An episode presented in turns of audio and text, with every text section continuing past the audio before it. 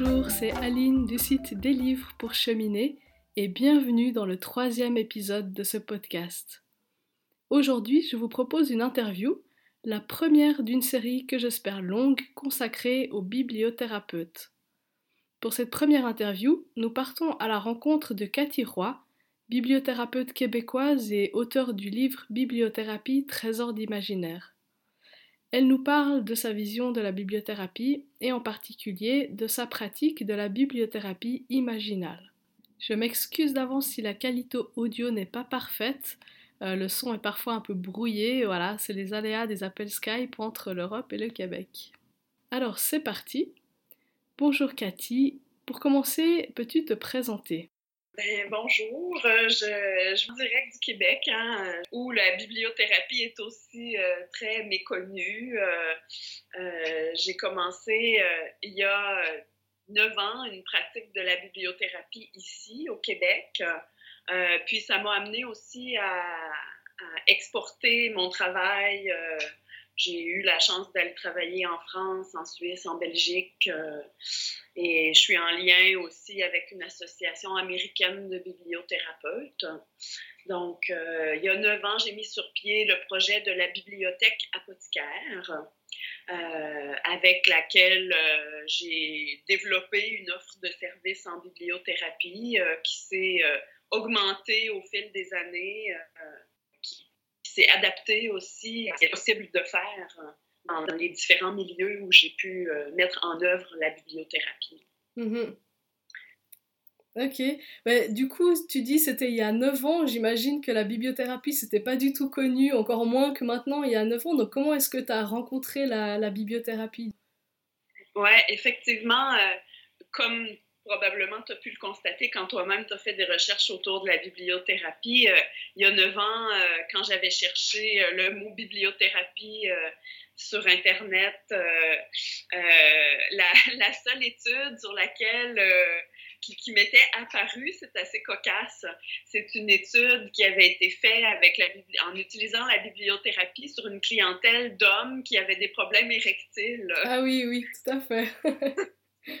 on a peut-être tous vu un peu cette, cette étude-là, mais il y avait euh, pratiquement euh, que ça dans, dans la littérature francophone autour de la bibliothérapie. Il a fallu que je fasse plutôt des recherches euh, du côté anglophone pour voir qu'il y avait beaucoup plus que ça, en fait, puis qu'il y avait déjà des choses qui étaient très sérieuses, très organisées autour de la bibliothérapie depuis longtemps déjà, mais ça n'avait pas encore passé la barrière francophone. Euh, puis, ben, j'ai rencontré la bibliothérapie par une entrevue radiophonique avec euh, Marc-Alain Wacknin, une entrevue qui était passée au Québec, à la Radio nationale au Québec, où Marc-Alain Wacknin parlait de sa publication Bibliothérapie, lire, c'est guérir. Mm-hmm. et puis, ben, quand j'ai entendu cette entrevue-là, j'ai eu un, un coup de, un coup de cœur, un coup de foudre, euh, un coup de foudre intellectuel et, euh, vraiment euh, affectif, hein, parce que pendant toutes mes études en littérature, en fait, j'ai fait le baccalauréat puis la maîtrise en littérature, en fait, le premier cycle puis le second cycle d'études universitaires en littérature. et puis, pendant toutes mes études, je me disais, oui, j'adore le contact avec la littérature, le travail euh, avec la littérature, mais il me manquait vraiment l'aspect de la rencontre avec l'humain. Mm-hmm. Euh, j'avais surtout pas envie de rester que dans un univers théorique avec euh, la littérature. Et puis, l'enseignement de la littérature, ben, pour moi, ça restait justement dans cet univers plus théorique, thématique, sur les, études structurales ou tout ça. Puis, j'avais vraiment une grande, un grand intérêt et une grande soif de découvrir comment je pouvais utiliser la littérature pour aller à la rencontre de l'humain. Et puis j'ai été libraire aussi pendant euh, une dizaine d'années, pendant mes études puis après aussi. Et puis il y avait ce contact-là aussi que j'avais avec la personne en lien avec la littérature, mais ça reste un contexte commercial euh, mm-hmm. et euh, et on n'a pas nécessairement l'espace et la possibilité de développer vraiment des échanges euh, au milieu de ce questionnement-là, puis cette envie-là, euh, jusqu'à ce que je découvre la bibliothérapie. Et puis que là, je, j'ai vraiment la, la, forte sensation, intuition que cet euh, outil-là, que cette approche-là allait répondre à, mes, à ma quête par rapport à la littérature. Mmh. Donc, tu es partie de tes études en littérature et comment est-ce que tu t'es formée pour euh, devenir bibliothérapeute?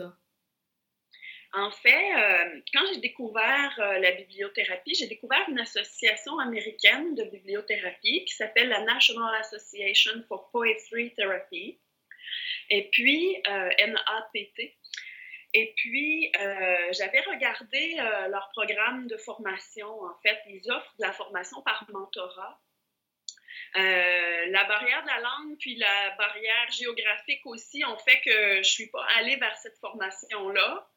mais je m'en suis beaucoup inspirée pour moi-même trouver des formations qui pourraient remplir cette, cette, euh, cette même euh, manière-là de me former en bibliothérapie. Euh, donc, j'avais déjà les études littéraires. cette association-là propose d'avoir une base de cours en littérature et aussi une base de cours en psychologie. Mm-hmm. Donc, et puis j'ai découvert ici au Québec une formation qui pour moi était vraiment la formation j'avais l'intuition qu'elle allait me permettre de développer mon travail avec la bibliothérapie. C'est une formation d'imagerie mentale. Donc, un travail avec les images mentales, avec l'imaginaire, euh, pour guider la personne à développer euh, un rapport avec son imaginaire et puis euh, un travail de remise en mouvement des images à l'intérieur de l'imaginaire par un accompagnement. Euh, donc, comme j'avais ce grand intérêt-là par rapport à la bibliothérapie, du travail avec les images, c'est ce qui m'a interpellée. Donc, j'ai fait cette formation-là pendant quatre ans. C'était euh, quand même une, une, formation assez complète mm-hmm. où on abordait certains aspects de la psychologie, de la psychanalyse, euh, du travail avec la psychosynthèse. et puis, donc, ça m'a donné une bonne base pour comprendre un peu, euh, par exemple, les cycles de développement de la personne, euh, le, certains... Euh, c'est pas une formation où, clinique mm-hmm. où on va vers la pathologie puis le diagnostic, mais vraiment une formation qui vise le développement humain. Donc, ça répondait vraiment à mon besoin. J'ai fait cette formation-là, puis effectivement, ça a été la formation qui m'a permis le plus de développer mon travail avec la bibliothérapie. Mhm. Et présentement, ben, je suis en train de faire un doctorat euh, au, euh, en psychologie. Euh, encore là, pas un parcours clinique, un parcours de recherche. Donc, ça me permet de travailler justement à approfondir ce, ce champ-là de la bibliothérapie, puis de développer un peu une meilleure compréhension de, de ce que c'est exactement. Donc, toutes ces formations-là accumulées m'ont amené là, à plus tout un aspect autodidacte aussi, là, de, mm-hmm. de, recherche, de lecture, euh, surtout en anglais, parce que la documentation autour de la bibliothérapie, euh, elle, est beaucoup en anglais. Donc, euh. Ok. Et du coup, avec, avec tous ces aspects-là, comment est-ce que tu définis pour toi la bibliothérapie? C'est une très bonne question, hein, puis ça m'a pris beaucoup de temps avant d'être capable de fonder, forger ma, ma, ma, définition de la bibliothérapie euh, mm. avec, euh, avec ce que j'avais créé comme, comme manière de travailler avec cet outil-là. Euh, parce que on, sait très bien que la définition la plus large de la bibliothérapie, c'est l'utilisation du livre dans un contexte d'accompagnement ou en tout cas un contexte thérapeutique. Ça donne lieu, on le sait, à toutes sortes de formes de bibliothérapie différentes. Euh, puis, ben, avec le temps, j'en suis venue à, ça, à forger cette, euh, une définition plus, euh, plus précise par rapport à ce qui m'intéressait dans la bibliothérapie. Euh, ça reste une définition qui est plus pointue puis qui est ajustée à ma pratique.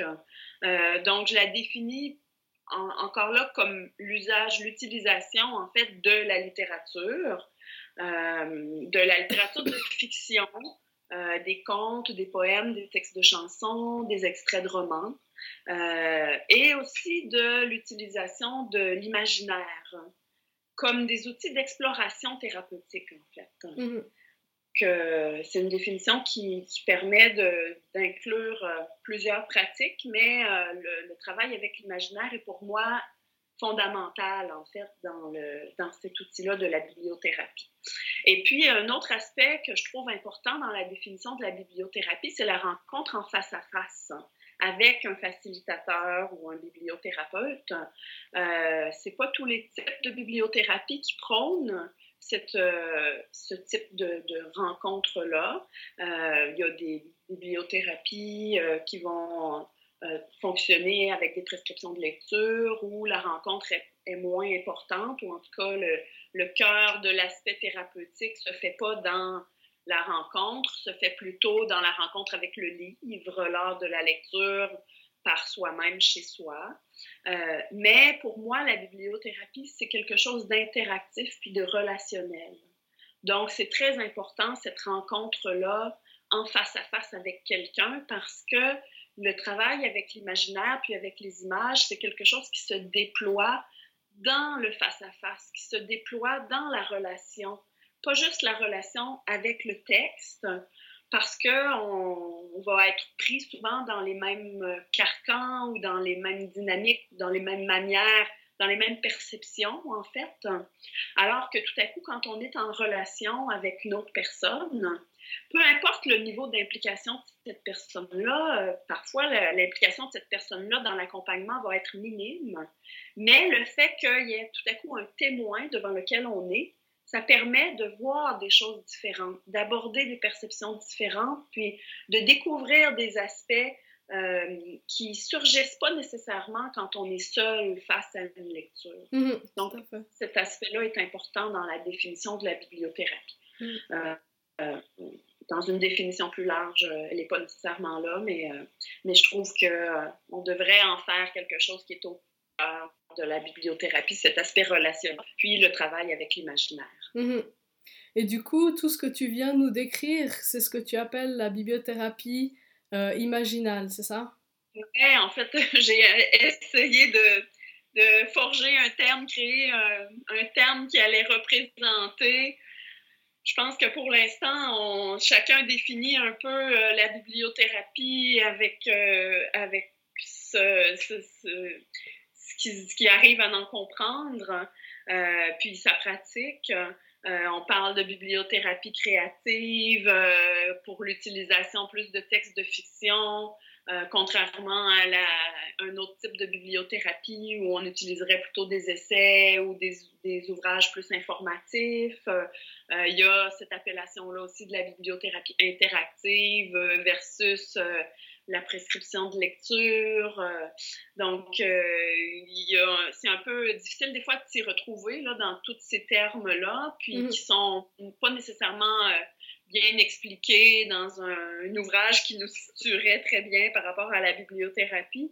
mais donc, ce terme-là de bibliothérapie imaginale, pour moi, ben, il décrit bien ce travail-là de la bibliothérapie avec l'imaginaire, parce que pour moi, en fait, l'hypothèse euh, sur laquelle je me, fonde euh, par rapport au travail avec la bibliothérapie, c'est que on vient rejoindre avec euh, ce travail de, la bibliothérapie des, symboles, une organisation symbolique en fait dans l'imaginaire. il y a une certaine théorie qui parle du fait qu'on perçoit le monde et puis que ce, ces perceptions-là s'enregistrent en nous d'une manière symbolique. Donc, ça, se fonde sur cette, euh, cette euh, manière-là de conceptualiser le monde. Euh, et puis, ben, la bibliothérapie, pour moi, ça vient justement quand il y a quelque chose qui est effectif dans la bibliothérapie. ben, je me posais la question, puis c'est un peu la question de base qui m'a amené à, à faire le doctorat, c'est qu'est-ce qui fait que tout à coup, on change. Qu'est-ce qui fait qu'il y a une perception qui change ou un comportement ou euh, une manière de faire les choses, une manière d'être euh, aussi au niveau plus identitaire qui fait que tout à coup on change. Euh, sur quoi ça s'appuie? Ça vient chercher quoi dans nous? il y a bien sûr l'aspect rationnel qui est relié à ça, l'aspect affectif, mais il y a aussi toute une partie, je crois, qui est reliée à cette organisation plus symbolique-là, donc que je mets sous le chapeau de l'imaginaire.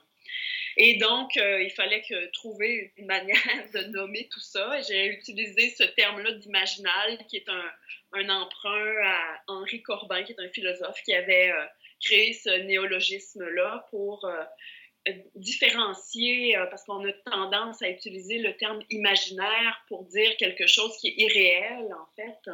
Euh, donc, euh, on s'imagine mal parler de bibliothérapie imaginaire. On a l'impression que ça sort du droit d'une fiction puis que c'est pas réel. Pourtant, c'est un travail très réel, très tangible.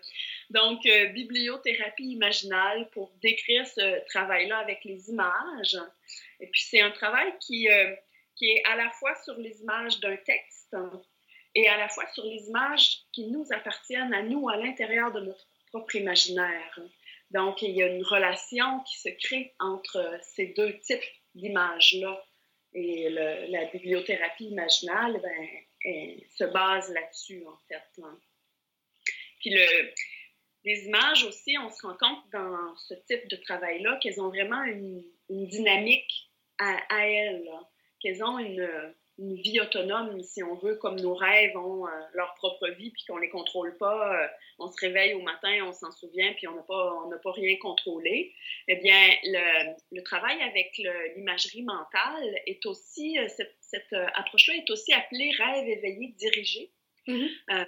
et donc, ça dit bien que ça provient aussi d'un matériau qu'on ne contrôle pas nécessairement, d'une série d'images, d'une d'un scénario euh, qui, peut être là, qui se déploie, euh, qui est indépendant de notre volonté, si on le laisse vraiment, si on suit vraiment euh, les, images et puis le mouvement intrinsèque de ces images-là. Et puis, ben, le fait de, suivre, de suivre ces recréer, recréer un équilibre différent, en fait, dans euh, une structure qu'on a pu créer à l'intérieur de notre propre imaginaire pour agencer nos perceptions, nos sensations, nos expériences, euh, nos émotions. Et puis donc, on vient euh, avec la bibliothérapie imaginale remettre du mouvement. Marc-Alain Wacknin parle beaucoup de remettre du mouvement dans l'identité avec le travail avec la bibliothérapie. Euh, mais remettre du mouvement dans l'identité, ça part de où? Euh, euh, donc, pour moi, ça part de ce travail-là avec, avec les images puis avec l'imaginaire. Donc, remettre du mouvement à l'intérieur de, de, de l'imaginaire par un travail avec les images. OK. Alors, comment, comment est-ce que ça se passe en pratique? Oui. Du coup, là, on comprend bien la théorie en fait sur laquelle tu te bases. Alors, comment est-ce que ça se passe en pratique quand quelqu'un vient te, te voir? Ouais, ben c'est assez simple en fait. C'est une rencontre euh, d'humain à humain, donc euh, avec ce que ça crée aussi de spontanéité à travers un canevas qui est, qui est quand même défini. Euh, comme c'est un outil d'exploration, quand la personne arrive, euh, les choses se passent plutôt sous ce thème-là de l'exploration. Donc, euh, on ne se base pas sur euh, une pathologie X, Y, Z comme point de départ de la rencontre. la personne va plutôt soit confier, soit discuter de, de quelque chose qui la préoccupe, d'une quête, d'une question plus existentielle ou de choses vécues à ce moment-là.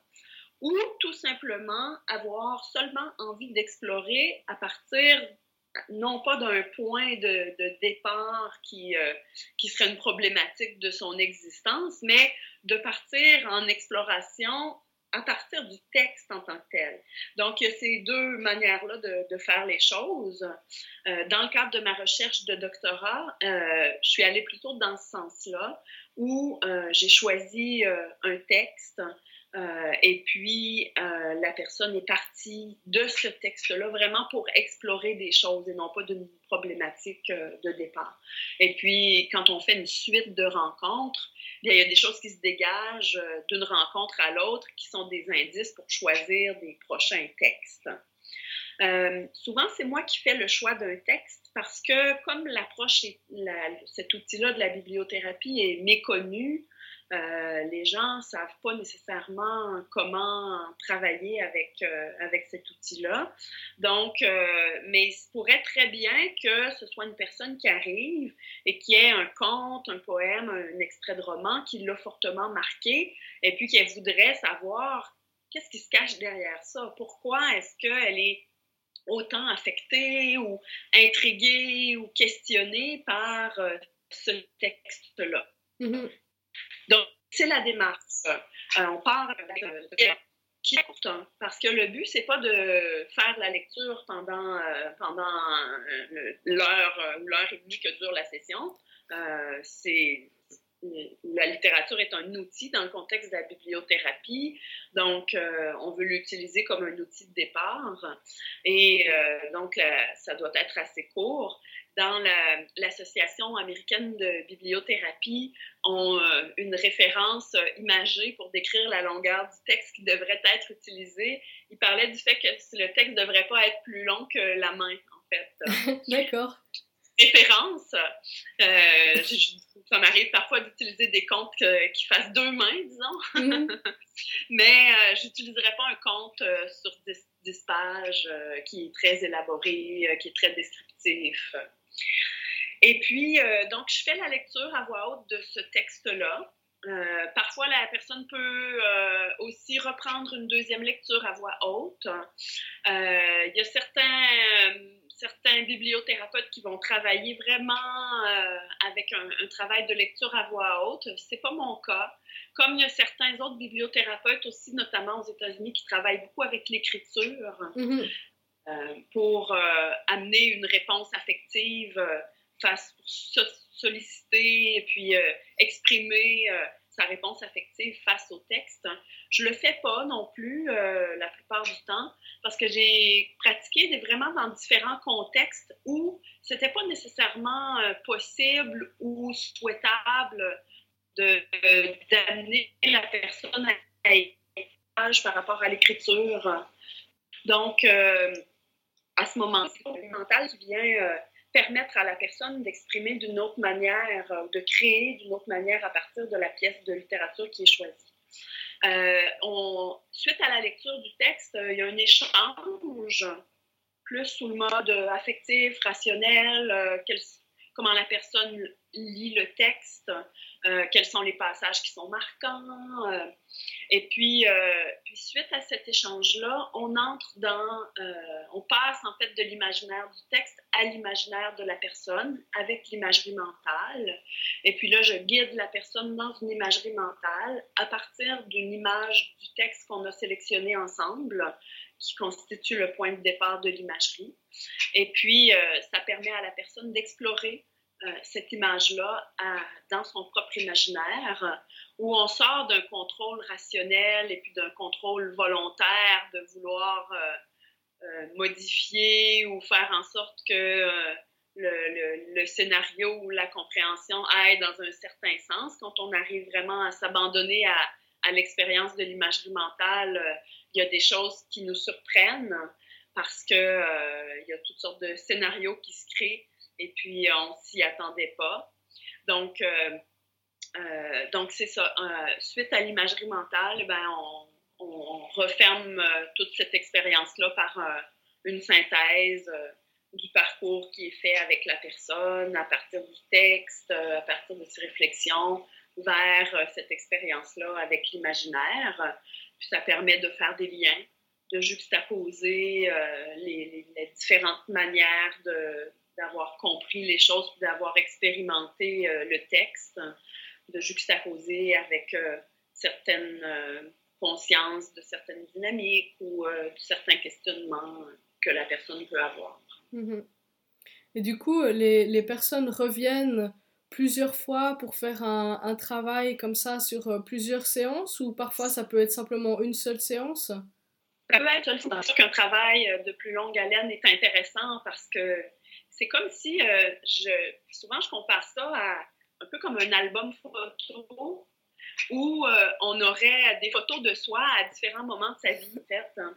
Donc, c'est des photos de notre imaginaire, de, de, notre santé imaginale, si on veut, ou de notre structure imaginale, de notre équilibre imaginal à différents moments de notre vie, à différents, ou à différents moments d'une expérience de la vie qui est vécue dans un moment précis. Euh. donc, euh, c'est un travail qui est, qui est favorable sur, euh, sur plusieurs rencontres parce qu'il y a, y a quelque chose qui se déploie à travers les rencontres. Et puis, il y a souvent souvent, il y a quelque chose de marquant qui peut se passer dès la première rencontre, mais c'est le travail en continu qui fait qu'on peut vraiment euh, apprivoiser certaines, euh, certaines images, certaines dynamiques, euh, et puis pouvoir vraiment faire une étude de soi, puis un travail sur soi à partir de ça. Mm-hmm. C'est quelque chose de toute façon qui est constant hein, quand on commence à travailler sur soi, puis à s'interroger, à se questionner, à vouloir évoluer. Euh, ben, on fait pas qu'une seule chose euh, à un moment précis, puis ça y est, c'est fini. Euh, Marc-Alain Wacknin euh, parlait du fait justement que cette identité-là, elle est constamment en mouvement, puis qu'on a à la, à, la suivre ce mouvement-là travers différentes périodes de notre vie. Donc, euh, voilà. Mhm. Et euh, quel, genre de public euh, vient te, te, consulter pour la bibliothérapie Les gens qui viennent par eux-mêmes me consulter, c'est monsieur, madame, tout le monde, mhm. je dirais. des gens surtout qui sont intéressés par cette quête personnelle-là, en fait, qui sont curieux, euh, qui sont curieux de voir justement comment on peut approfondir euh, le travail avec euh, la bibliothérapie, comment on peut trouver une manière différente d'utiliser les textes pour, pour revenir à soi, puis, puis se comprendre, puis se développer. Donc, euh, c'est pas nécessairement des gens qui ont un grand intérêt pour la littérature. Mm-hmm. Souvent, même, euh, quand j'ai eu la, possibilité de travailler avec des gens qui, étaient des amoureux de la littérature et des grands lecteurs, c'était plus difficile des fois de les faire entrer dans l'expérience de la bibliothérapie parce que euh, on est parfois tellement euh, structuré à utiliser la littérature d'une telle manière ou de l'interpréter ou de l'analyser ou euh, euh que en fait là l'expérience qui, est proposée est tellement différente de ça qu'il faut sortir de ces schémas là donc des fois c'est un peu long avant de défaire euh, cette manière-là d'être en contact avec la littérature pour des gens qui sont euh, Et c'est tout à fait possible, là, on y arrive. Là. Euh, alors que quand j'ai eu la chance de travailler euh, dans des milieux où les gens étaient moins scolarisés, dans des prisons, dans, dans, dans, des hôpitaux, ou en tout cas, peu importe là, les milieux, mais, mais où c'est ça. Quand j'ai eu la chance de travailler avec des gens qui n'étaient pas nécessairement en contact euh, quotidien avec la littérature, euh, eh bien, souvent l'expérience était, elle se faisait de manière plus spontanée.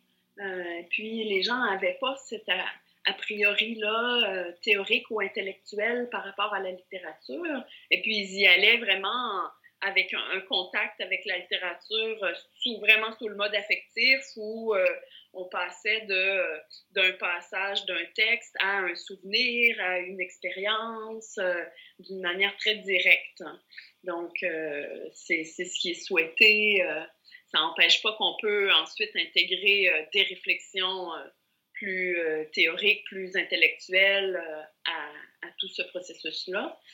mais à la base, c'est une réponse affective qu'on cherche par rapport au texte. Donc, il faut se sortir un peu de notre intellect et de, notre pensée rationnelle. Mm. Ce, que tu, ce que tu racontes très bien dans ton livre, d'ailleurs, par rapport à, à, tous ces publics justement très spontanés que tu as rencontrés euh, en prison ou en hôpitaux et qui, mm. qui réagissent de manière très euh, naturelle finalement face à, au texte que tu leur proposes.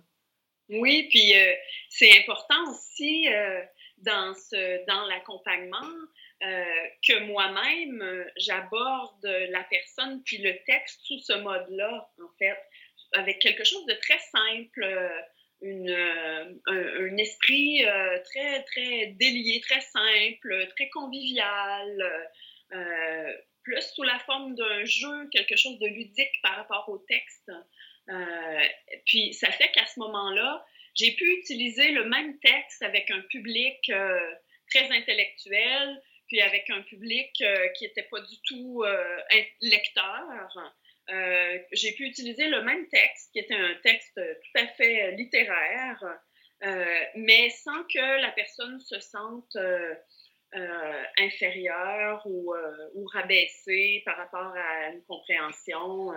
Le but, c'est pas de, de comprendre le texte, ou en tout cas, c'est d'en faire une compréhension très personnelle. Donc, donc, c'est pour ça que je parle aussi de l'aspect relationnel, hein, parce mm-hmm. que c'est très important dans ce contexte-là, euh, comment le facilitateur aborde la personne puis euh, le texte, euh, ce qui va faire que ça va pouvoir amener le participant dans, dans une expérience qui est, qui, est, vraiment tournée vers la bibliothérapie et non pas une expérience d'étude de, d'un texte. Puis, qui serait plus académique, disons. Mhm. Et du coup, bah, venons-en à ton livre que tu, tu as écrit, donc, qui s'appelle Bibliothérapie Trésor d'imaginaire. Euh, comment est-ce que tu en es venu à écrire ce livre? Pourquoi est-ce que tu as eu envie d'écrire ce livre? Ben, C'est euh, c'est une histoire. Euh, en fait, on m'a poussé à écrire euh, ce livre-là, sinon je pense qu'il n'existerait pas encore. parce qu'il faut toujours, euh, en tout cas, se mettre à l'écriture. C'est quand même un, défi, une mm. expérience. Donc, c'était tout simplement que je devais avoir publié un livre pour pouvoir avoir accès à une certaine subvention pour aller faire un travail de, de, résidence dans une prison en Bretagne, en fait. Mmh, mmh. Euh, parce que euh, dans mon offre de service, il y a ce, ce travail-là. Il y a le, travail intellectuel, il y a le travail euh, individuel et puis en, groupe, sous forme de, de séances où les gens peuvent prendre rendez-vous. Puis je, travaille aussi, je fais une petite parenthèse, mmh. mais je travaille aussi avec le format de la retraite, euh, c'est-à-dire que les gens peuvent venir sur deux, trois jours. Et puis là, on, s'immerge vraiment dans, dans la bibliothérapie. J'ai une pratique aussi qui est corporelle avec l'approche du Trager. Et puis, euh, j'amène aussi ce travail-là plus corporel dans le, travail avec la bibliothérapie. Mais il y a aussi le travail des résidences, c'est-à-dire que je, développe des projets dans différents milieux. Euh, et puis, euh, ben, dans le livre, je, raconte euh, plusieurs expériences que j'ai pu avoir euh, dans ces différents milieux-là. Et puis, donc, on m'avait proposé de venir en Bretagne faire deux semaines de résidence dans une prison, mais je devais avoir publié pour ça. J'avais déjà publié toutes sortes de petits textes ici et là, mais ça n'était pas suffisant. Il fallait que j'aie publié un livre. Donc, à la base, c'était même pas censé être un essai. je devais publier un conte ou un recueil de poèmes que j'ai écrit suite à des résidences que j'ai fait dans dans un hôpital et puis euh, dans un, un, hôpital psychiatrique en Belgique, dans un institut de réadaptation. Euh, parce que souvent, mon travail de résidence donne lieu à un aspect créatif. Mmh. Et donc, euh, je devais publier un ou l'autre des deux manuscrits que j'avais, qui, qui, finalement sont toujours pas publiés. Et puis, l'éditeur que j'ai rencontré pour, pour cette publication-là m'a proposé l'écriture d'un essai pour mieux faire connaître mon travail. Puis je trouvais que c'était tout à fait logique. on connaît tellement le travail avec la copie, puis d'autant plus le travail que j'ai développé. Euh, donc, j'ai décidé de relever ce défi-là, euh, d'écrire euh, l'essai. Et puis, donc, je me suis donné plusieurs mois où je me suis consacrée à ça. puis, j'avais aussi remarqué que dans la littérature autour de la bibliothérapie, on a beaucoup d'essais, plutôt encore là dans le milieu anglophone, ou d'articles, parce que l'Association américaine de bibliothérapie publie un journal scientifique aussi qui est très intéressant. Euh, mais ces, ces articles-là ou ces, euh, ces essais-là qui sont publiés montrent très peu le travail expérientiel avec la bibliothérapie montre très peu en pratique comment ça peut se passer. Mm-hmm. Euh, puis quel est le, rapport avec la personne.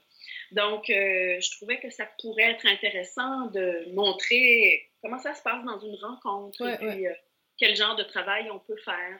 Donc, ça a été ça un peu mon, mon objectif pour l'essai. Euh, puis de montrer aussi toute cette possibilité d'exploration-là avec l'imaginaire, puis la richesse de, de cette ressource-là, des images, en fait. Euh, donc, c'est ce que j'ai voulu montrer avec l'essai. Mm-hmm. tu parlais tout à l'heure de, de, travail créatif, euh, qui était le résultat de, de, certaines de tes résidences. Comment est-ce que ça se passe, ça? Que, sous quelle forme? Ou... ben, c'est que en fait, dans le, travail, dans le travail des, de résidence, c'est intéressant parce que j'ai, j'ai à, tous les coups la possibilité de rencontrer plusieurs fois une même personne. Euh, soit en hôpital psychiatrique, en prison, euh, dans des hôpitaux euh, de soins. et puis, ça permet de, vraiment créer un lien à l'intérieur d'un récit de vie. Puis, c'est tellement riche qu'est-ce que ça, qu'est-ce, que, qu'est-ce qui émerge de ces rencontres-là que euh, souvent à la fin de, des résidences que j'ai pu faire, qui pouvaient aller de, de, quelques jours à plusieurs mois, en fait, j'ai fait euh, dans un institut de réadaptation une résidence de six mois. Donc, à la fin de ce travail-là, euh, il y a bien sûr euh, tous les bilans administratifs qu'on peut faire pour rendre compte du projet avec tous les chiffres et, les, euh, et ce que ça implique. Mm. Mais je, je, restais sur mon appétit de vraiment montrer la, la, richesse du travail qui avait pu être fait. Donc, l'aspect créatif est venu de là. puis, ben, dans le livre, je raconte de manière plus directe les expériences, mais à la fin des résidences, euh, j'avais envie d'utiliser de, ces matériaux-là euh, pour aller vers la création, en fait. Donc, euh, ça m'a amené à soit écrire de la poésie, soit écrire des contes. J'ai fait une exposition aussi à la fin de cette résidence-là de six mois à l'Institut de réadaptation au Québec. Euh, j'avais écrit une série de poèmes euh, et puis ces poèmes-là ont été joints à des œuvres photographiques qui ont été imprimées sur des grands sur des grands euh, papiers photos puis qui ont été exposés en fait dans le lieu de dans, dans un, espace là, de, de l'institution. Donc, donc c'était intéressant parce que dans ce cas-là, par exemple, il y a des, euh, des personnes que j'avais rencontrées pendant le, le processus de, de résidence euh, qui étaient là à l'exposition et puis qui étaient, donc, qui étaient tellement fiers, en fait, de, de se retrouver comme ça dans un poème. Et avec encore là quelque chose qui est plus grand que soi, en fait. C'est que c'est ce que la littérature permet aussi, puis le travail avec l'imaginaire c'est quelque chose qui n'est pas confrontant parce qu'on ne travaille pas directement sur une problématique. Mm-hmm. On finit par l'aborder à travers l'imaginaire, le, ce qui semble fictif, mais qui euh, et puis donc, euh, à la fin du processus, euh, quand on est face à un conte ou à un poème qui a été créé à partir de, à partir de, de, de ce qui s'est passé comme expérience relationnelle avec le, participant, ben, ça permet encore de, de sortir de... Ça permet, de, oui, d'aller vers quelque chose de plus grand que soi, en fait. Et puis, on a tellement besoin de ça, on manque tellement de ça, en fait, de cet aspect poétique-là mm. dans, dans notre quotidien. Euh, que ça permet aussi de croire que c'est possible d'aller plus loin que soi plus loin que ce qu'on croit euh, être soi et puis euh, un soi qui serait plus arrêté en fait. Super, ouais, c'est très intéressant. du coup, est-ce que tu es la seule à, à, pratiquer de cette manière ou est-ce que tu as formé d'autres personnes au Québec ou est-ce qu'il y a d'autres... Euh, comment est-ce que la bibliothérapie s'est un peu répandue au Québec? Pour que j'ai, il y a plus de personnes qui s'y intéressent, euh, qui, qui, ont commencé à documenter, à faire des recherches, mais il n'y a pas encore euh, d'autres offres de services, là, si on veut, autour de la bibliothérapie au Québec. Euh, j'ai effectivement commencé à donner de la formation à l'automne dernier. Euh, c'était tout nouveau pour moi, là, puis je, voulais attendre d'avoir terminé le doctorat pour, pour commencer à donner de la formation, mais j'avais eu des demandes, puis je me suis dit que ça, ça pouvait être une première expérience euh, exploratoire pour moi d'offrir une formation. Donc, j'ai formé deux bibliothécaires, en fait, mhm. à l'approche de la bibliothérapie. Euh, c'était un premier bloc de formation de cinq jours et euh, on a abordé la bibliothérapie d'une manière globale, puis pour vraiment explorer qu'est-ce que c'est, qu'est-ce que c'est aussi le travail individuel. Donc, pendant la formation, la personne reçoit quelques séances de bibliothérapie aussi pour euh, en expérimenter euh, sur soi-même euh, ce travail-là. Je pense que c'est quelque chose d'essentiel quand on travaille avec la bibliothérapie, de toujours alimenter le travail pour nous-mêmes pour ensuite pouvoir le faire vivre à quelqu'un d'autre. Et, et, je prépare un bloc de formation où là, je vais aller plus vers euh, ce travail-là avec l'imagerie mentale, euh, pour former euh, les gens à utiliser cet outil-là dans le contexte de travail avec la bibliothérapie, puis de développer ce travail-là de bibliothérapie imaginale. C'est quand même un processus qui ne s'apprend pas en deux jours.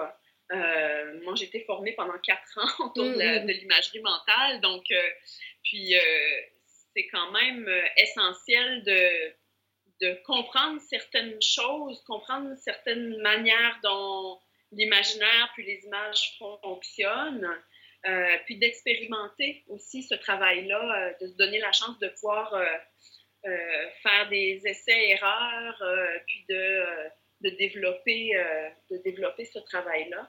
Donc, donc éventuellement, c'est ça, il va y avoir un autre bloc de formation. Je pense que la, formation avec la bibliothérapie, ça gagne à être quelque chose qui se fasse aussi en formation continue. Mm-hmm. Euh, puis, euh, il y a de la place pour différentes sortes de bibliothérapie. donc, on peut intégrer des outils qu'on apprend dans un type de bibliothérapie, j'imagine, à l'intérieur d'une forme de bibliothérapie qu'on peut développer. Euh, pour l'instant, il n'y a rien qui, euh, qui, régit la pratique de la bibliothérapie.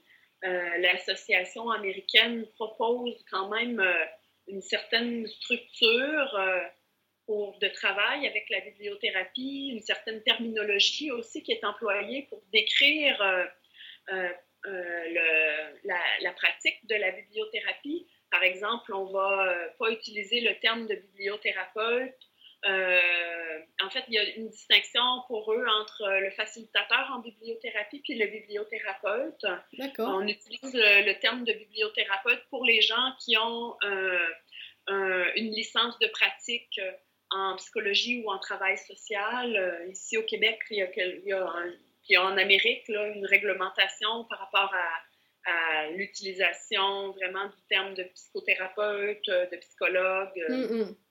Et puis, ils ont donc une licence de pratique qui est reliée à ça. Euh, donc, le terme de bibliothérapeute, eux, euh, ils prônent de l'utiliser euh, pour ce type de, de, de professionnels-là. Mm-hmm. puis, la formation qu'ils offrent permet aussi de, de se former pour être facilitateur en bibliothérapie. Donc, j'essaie un peu de reprendre cette terminologie-là euh, mais comme pour l'instant, il n'y a aucune réglementation, ben là, on utilise euh, les termes un peu d'une manière indifférenciée. Euh, est-ce que ça viendra qu'on aura une association francophone de bibliothérapeutes? Je le souhaite. Tout est à faire encore. Hein? Donc, je pense qu'il y a beaucoup de place pour l'innovation. C'est ce que ça permet pour l'instant aussi, le fait qu'il n'y ait pas une, une, pratique qui soit régie, ben, ça permet une exploration de la pratique et puis euh, euh, de développer euh, beaucoup de richesse dans cette pratique-là pour ensuite peut-être proposer une terminologie qui sera adaptée à, tout ça. Donc au fait, au Québec, malgré la proximité avec les États-Unis et la langue anglaise, finalement, vous êtes un peu dans la même situation que nous en Europe francophone, où tout est très flou et puis tout est à faire finalement. Oui, tout à fait. Puis c'est drôle parce que quand j'ai eu l'opportunité d'aller en Suisse ou en Belgique ou en France pour travailler, à chaque fois, on me disait euh, Ah oui, le Québec, ça m'étonne pas que vous ayez des bibliothérapeutes et puis que ça, la pratique de la bibliothérapie soit développée. Vous êtes tellement ouvert, innovateur. Et puis au Québec, quand je disais que j'avais travaillé en Suisse ou en France avec la bibliothérapie, bibliothérapie, on me disait l'inverse. En fait, ah oui, ça m'étonne pas. Euh, L'Europe est tellement euh, ouverte et novatrice ah par rapport à des proches. Euh, donc, en fait, on est dans la même situation. Ouais, ouais, ok. Est-ce qu'il y a quelque chose d'autre que tu aimerais rajouter par rapport à, à, ta pratique ou à la bibliothérapie en général? Ben, je pense que comme on le dit, hein, tout est à faire euh, avec ce travail-là. Il y a beaucoup de, choses à explorer. Euh, je souhaite que euh, on puisse vraiment se donner cette possibilité-là d'explorer la richesse du travail avec l'imaginaire. En fait, je, je, prêche pour ma paroisse là, en disant ça, mais le travail avec la bibliothérapie, ça va tellement plus loin que la simple lecture d'un texte, en fait. Puis, euh, ce qui rend effectif la bibliothérapie, ça reste parfois mystérieux. Et puis, euh, ben, je, souhaite qu'on puisse euh, se pencher, en fait, sur ces aspects-là, puis mieux comprendre. Puis, je pense que aussi, tout le travail qu'on fait maintenant en neurosciences permet de de vraiment comprendre un fonctionnement du cerveau et conséquemment d'arriver à mieux comprendre aussi le fonctionnement de l'imaginaire et puis la, la, structuration en fait de tout ce langage symbolique-là en nous. Donc, euh, et puis je pense que la bibliothérapie, ça reste euh, un outil qui est vraiment transdisciplinaire, mm-hmm. qui touche tant la littérature que la psychologie, que la philosophie, euh, il y, a, des aspects de toutes ces disciplines-là qui traversent en fait la bibliothérapie et puis qui, peuvent l'alimenter. Euh, et cet outil-là, après, peut euh, servir autant dans des contextes thérapeutiques, de développement de la personne ou cliniques, que dans des contextes d'éducation, puis des contextes communautaires, sociaux. c'est vraiment un outil qui est riche, qui permet une exploration qui est, qui est pas confrontante, qui est pas dangereuse, mm, mm. Euh, mais qu'il faut quand même savoir maîtriser parce que qui peut être très puissante en fait, parce que le travail avec la, la littérature, le travail avec les symboles, avec les images, ça peut être un travail très puissant. Mm-hmm. Et puis, euh, il faut pas, faut pas euh, négliger en fait cet aspect-là. Mm-hmm. Donc, c'est pour ça que je pense que c'est essentiel de, de, se pencher davantage sur, le, sur ce travail-là, puis de pouvoir mettre en place des formations, puis euh, une compréhension qui, euh, qui soit ajustée, puis euh, qui en fasse aussi un, outil sérieux, parce que c'est pas que, pour moi en tout cas, c'est pas que le, le, le, fait de lire dans son salon, puis de se faire du bien en lisant un texte, on sait tous ça que c'est très euh, possible et euh, que la, lecture peut euh, nous faire du bien, mhm. mais ça va beaucoup plus loin que ça. Mhm, mhm. Super. Eh ben, en tout cas, merci beaucoup. Hein. Merci, bah, merci à toi. Intéressé à, à, la bibliothérapie puis à mon travail. Puis je, je, souhaite que ça puisse euh, continuer d'évoluer, puis euh, de votre côté aussi euh, en Suisse, qu'il y ait des choses qui puissent se passer, puis que tous les différents milieux francophones puissent continuer de, se parler autour de ça. Mm. En tout cas, ton travail de, diffusion comme ça, c'est une belle opportunité pour ça. Du coup, est-ce que, est que ton livre est déjà disponible en Europe? Parce que quand j'ai voulu le commander il y a quelques temps, euh, il n'était pas, pas encore édité euh, chez nous. Donc, est-ce que, est que maintenant il est disponible? Non, il va être rendu disponible euh, autour du mois de peut-être avril-mai.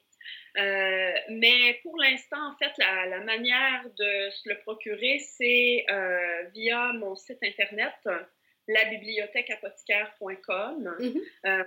on peut en faire une commande en ligne, puis le livre vous est envoyé par la poste avec un, un joli petit message. Euh. J'ai testé, ça euh, marche très bien jusqu'en Suisse. Donc, euh, c'est la manière pour l'instant de se le procurer. je, suis très ouverte à la possibilité d'une édition francophone européenne du livre. J'ouvre, je, lance le message il y a la possibilité euh, d'éditer euh, éventuellement le livre directement en Suisse ou euh, en France. Donc, c'est les offres sont lancées. on verra si, si un éditeur écoute ce podcast, on ne sait jamais. Super.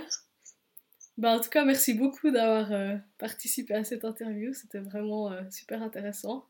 Et puis, euh, on peut te retrouver alors sur ton site web, euh, la apothicaire.com. Super. Bah, merci Aline. bah, merci à toi. Voilà, c'est la fin de ce troisième épisode du podcast Des livres pour cheminer.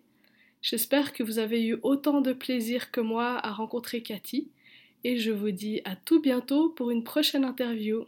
Au revoir.